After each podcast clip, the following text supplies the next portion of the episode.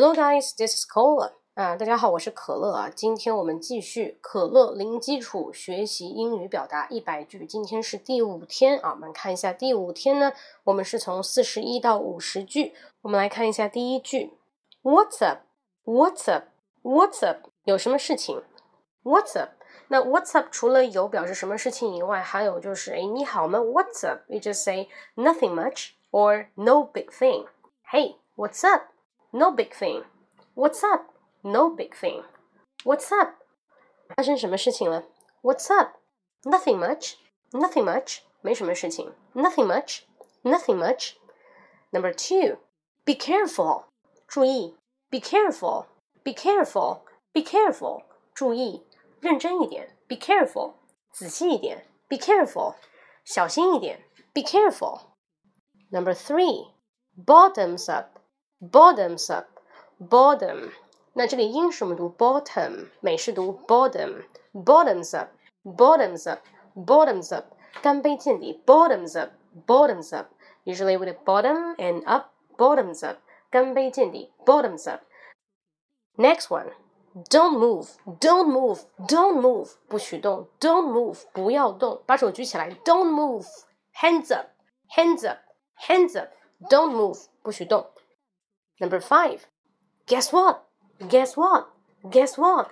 猜猜看，猜猜看，我想说什么？Guess what? 猜猜看发生了什么事情？Guess what? 猜猜看今天我去了哪里？Guess what? 猜猜看最近有什么劲爆新闻？Guess what? Okay, guess what? Number six, I doubt it. I doubt it. I doubt it. I doubt it. 嗯，我表示怀疑。I doubt it. 嗯，这道题对不对啊？表示怀疑。I doubt it. 这个老师说的对不对啊？I doubt it。嗯，我觉得可能不是这样的。I doubt it。OK，我怀疑。Number seven。I think so。I think so。I think so。我也是这么认为的。I think so。我想也是这样。I think so。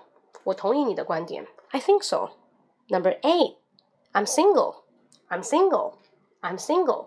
注意，I'm single 表示我是单身贵族啊，不是表示我单身。如果你有意愿想去找男朋友，不是 I'm single，I'm single 表示你单身贵族。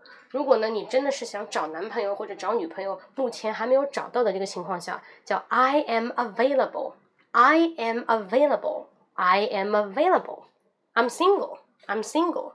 姐就是不想谈恋爱，又怎么样呢？I'm single，对不对？I'm single。Number nine，keep it up。Keep it up, keep it up, keep it up, keep it up, keep it up, keep it up，加油，不要放弃，努力哦，keep it up，你会做得更好的，keep it up，保持哦，keep it up。